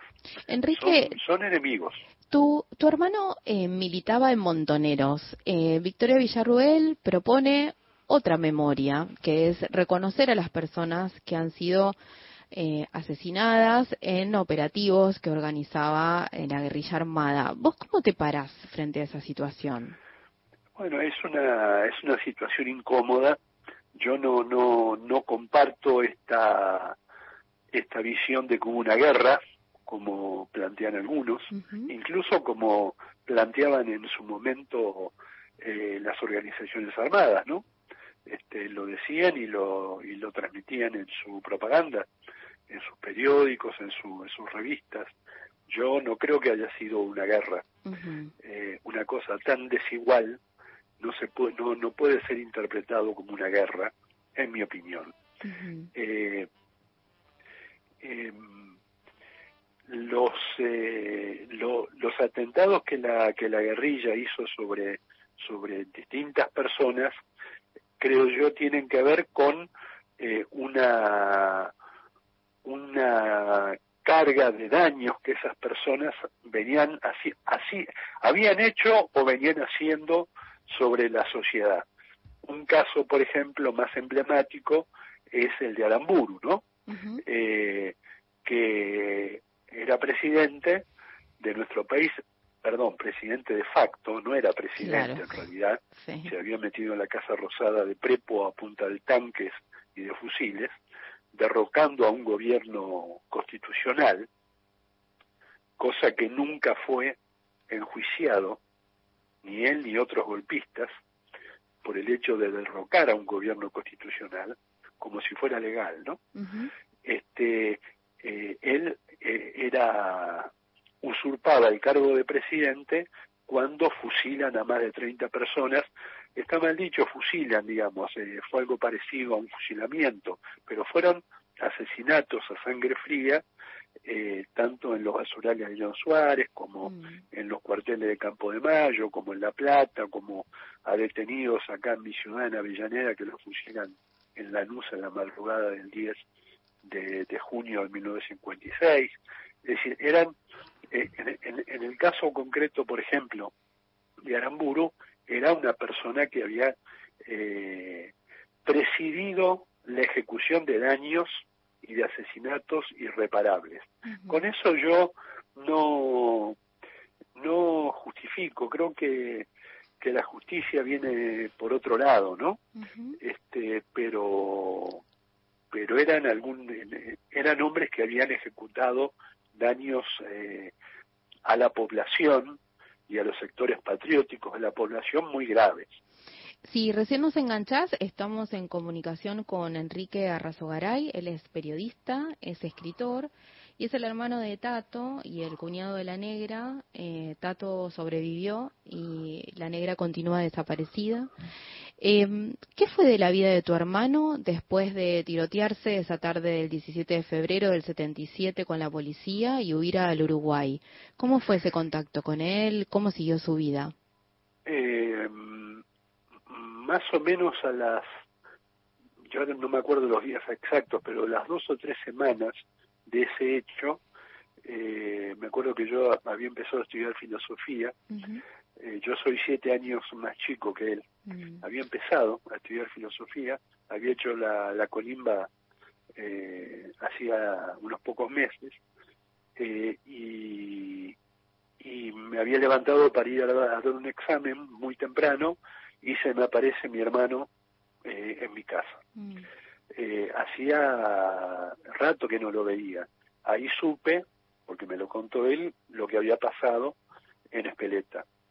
Eh, estuvo ese, ese día, no entero, algunas horas, eh, en busca de ayuda, porque estaba absolutamente desamparado.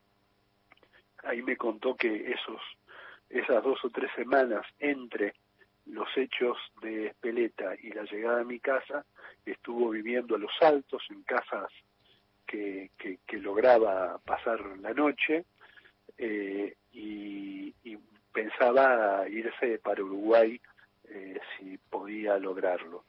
Ahí eh, le dimos a mi hermano algo de dinero y, alguna apoyatura de ropa, no me acuerdo de qué cosa, y se fue. Eh, y no supimos nada durante tal vez tres meses o cuatro, que aparece una carta que él mandó a un vecino eh, y que nos la, nos, nos la acercó contando que estaba en Uruguay efectivamente, en Montevideo, y que precisaba dinero para sostenerse. Entonces, este, mis viejos, mi hermano mayor y yo conversamos el tema y me, me propusieron eh, que viajara yo a Montevideo eh, con una excusa que armamos y le llevé ese dinero y pasé ese día en Montevideo con mi hermano charlando largo y tendido. Eh, ¿Te puedo contar qué pasó esa tarde de febrero del 77? Sí, sí, sí cl claro, claro, claro. Sí, sí, me lo contó. Algo has, has dicho vos recién.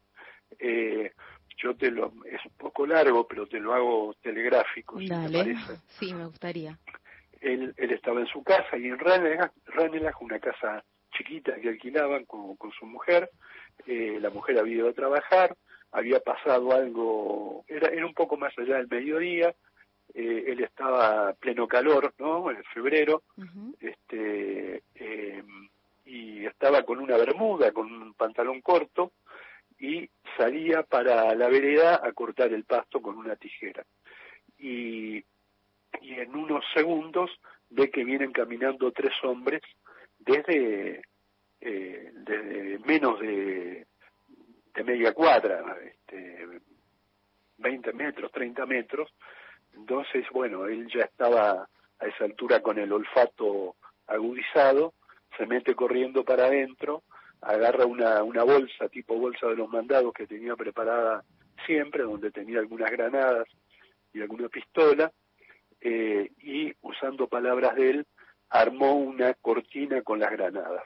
Uh -huh. eh, se, se lamentó bastante de que una de esas granadas cayó en el gallinero del vecino y, y se quedó siempre en la cabeza con, con los ruidos de las gallinas, ¿no? con el cacareo uh-huh. de, de las gallinas esa, esa cortina le permitió escaparse para el otro lado eh, y, y, ganar una buena cantidad de metros eh, en distancia de estas tres personas que lo pretendían eh, secuestrar. Eh, en esa carrera, eh, digamos, había distancia, pero no tanta, 100 metros tal vez, eh, le, le venían tirando eh, y me contó mi hermano que en un flash entendió que si seguía corriendo algún tiro le iban a pegar, porque no, no la- las posibilidades eran ínfimas. Entonces eh, se tiró al suelo cuerpo a tierra, apuntó y bajó a uno de ellos. De un tiro, un, un- un solo tiro.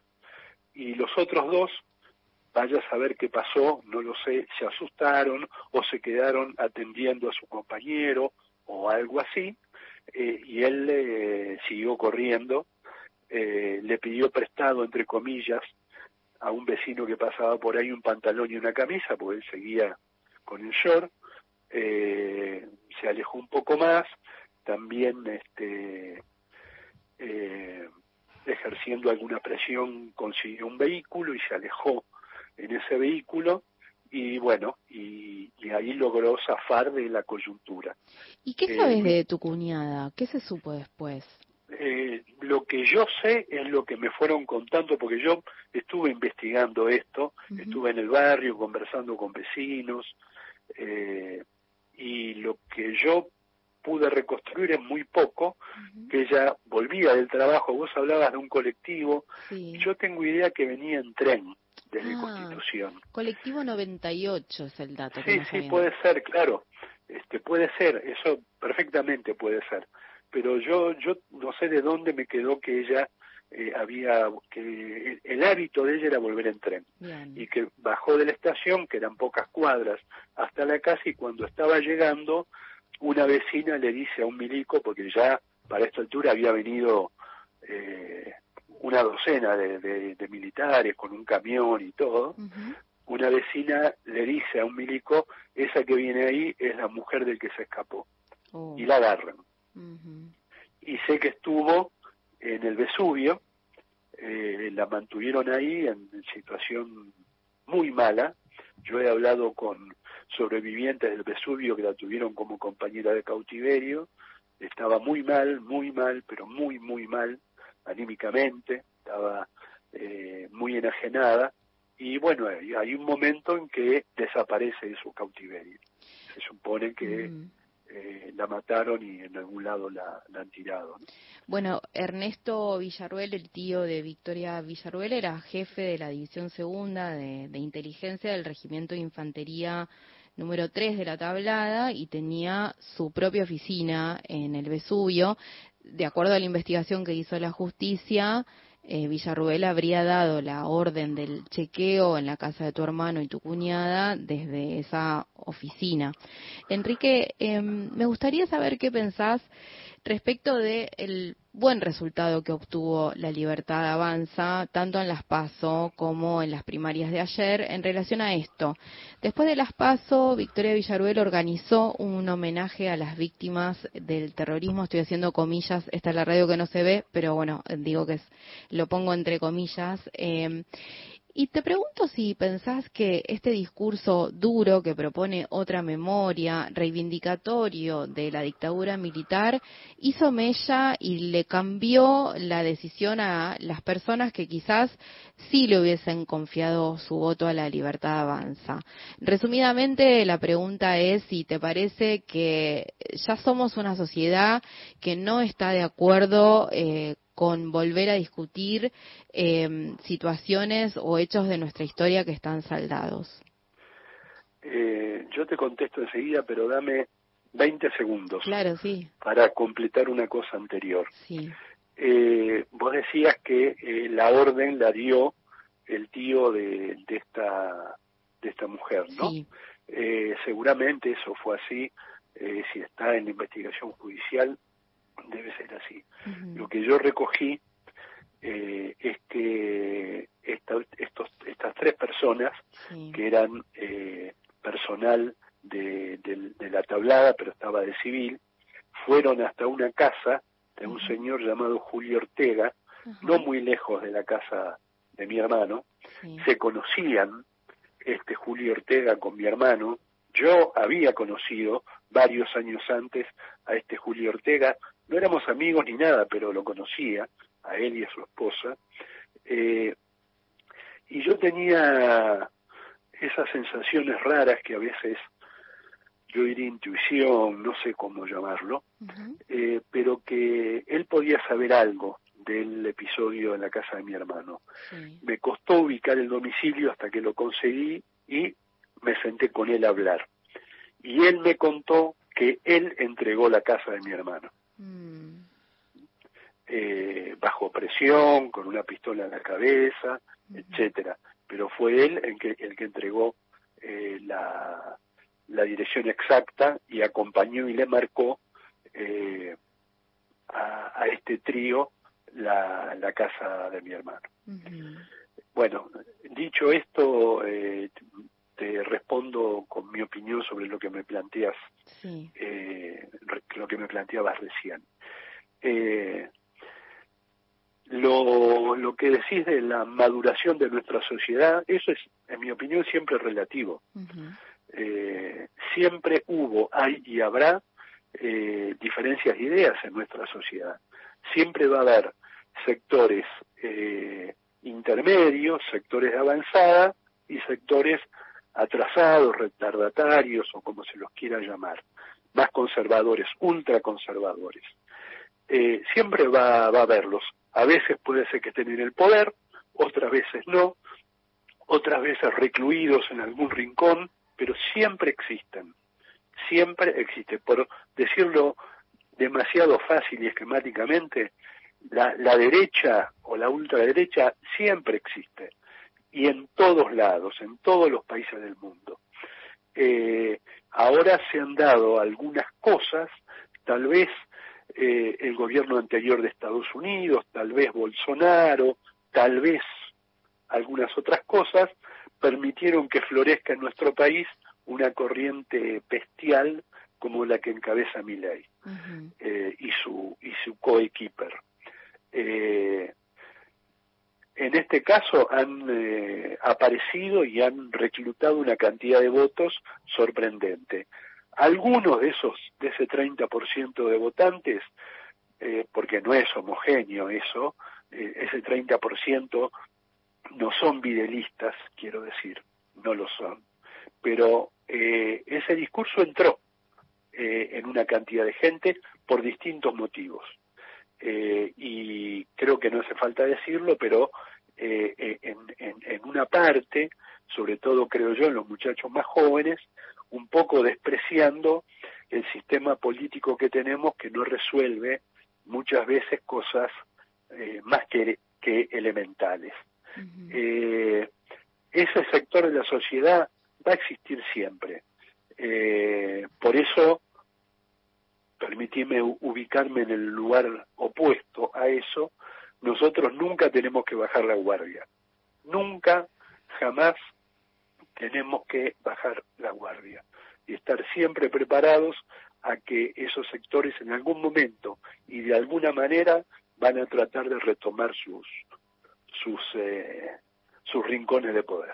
Enrique, te agradecemos muchísimo esta, este tiempito que nos diste aquí en Gente de a Pie. Estamos en contacto, te mando un beso grande. Gracias. Un abrazo a ustedes. Hasta luego. Hablábamos con Enrique Arrazogaray, eh, que pasó por aquí por Gente de a Pie. Victoria de Masi. Vivís todos los días la radio pública. Está todo listo. Yo también estoy lista. Para ponerme en el lugar de los demás. Y a decir que no cuando algo no me gusta. Estamos listos y listas para decir... Bullying. En mi aula... No tenés lugar. Argentina contra el bullying. Ministerio de Educación. Ministerio del Interior. Argentina Presidencia. Todas las radios. Una sola genial. Nacional Digital. Escúchala en nacionaldigital.com.ar. Si vas a tirar plásticos, cartones, vidrios, metales o papeles, llévalos siempre limpios y secos al contenedor verde o punto verde más cercano, o entregáselos en mano a un recuperador urbano. Para saber más, entra a buenosaires.gov.ar barra reciclables. Buenos Aires Ciudad. La tarde se escucha en Nacional. La radio pública. Hasta las 17. Gente de a pie, el programa de Mario Weinfeld por Nacional, la radio pública. Algunos mensajitos antes de la despedida. Carlos, el cartero de Banfield. Buenas tardes, gran equipo. Lindo lunes después del sopapo que les dimos ayer a los de la Naranja Mecánica. Vamos con fe que Massa es presidente. ¿Cómo se necesita, Mario, para este momento? Abrazo, nos dice Carlos, el cartero de Banfield. Y em, por aquí Enrique dice, eh, qué triste la historia. No, Enrique no, Enrique es el nombre del entrevistado. Griselda, qué triste la historia que cuenta Enrique, por eso hay que contar nuestra historia una y mil veces. Abrazos. ¿Podrán subir la nota para pasarla? Sí, todas las notas están, eh, las encuentran en el Twitter de arroba gente de a pie, ahí arroba gente de a pie y en la página de Radio Nacional, radionacional.com.ar, ahí está todo subido para volver a escuchar. Nos reencontramos mañana, seguimos celebrando el cumpleaños de Charlie García con esta versión que hacen junto a Pedro Aznar de Hablando a tu corazón. Chao.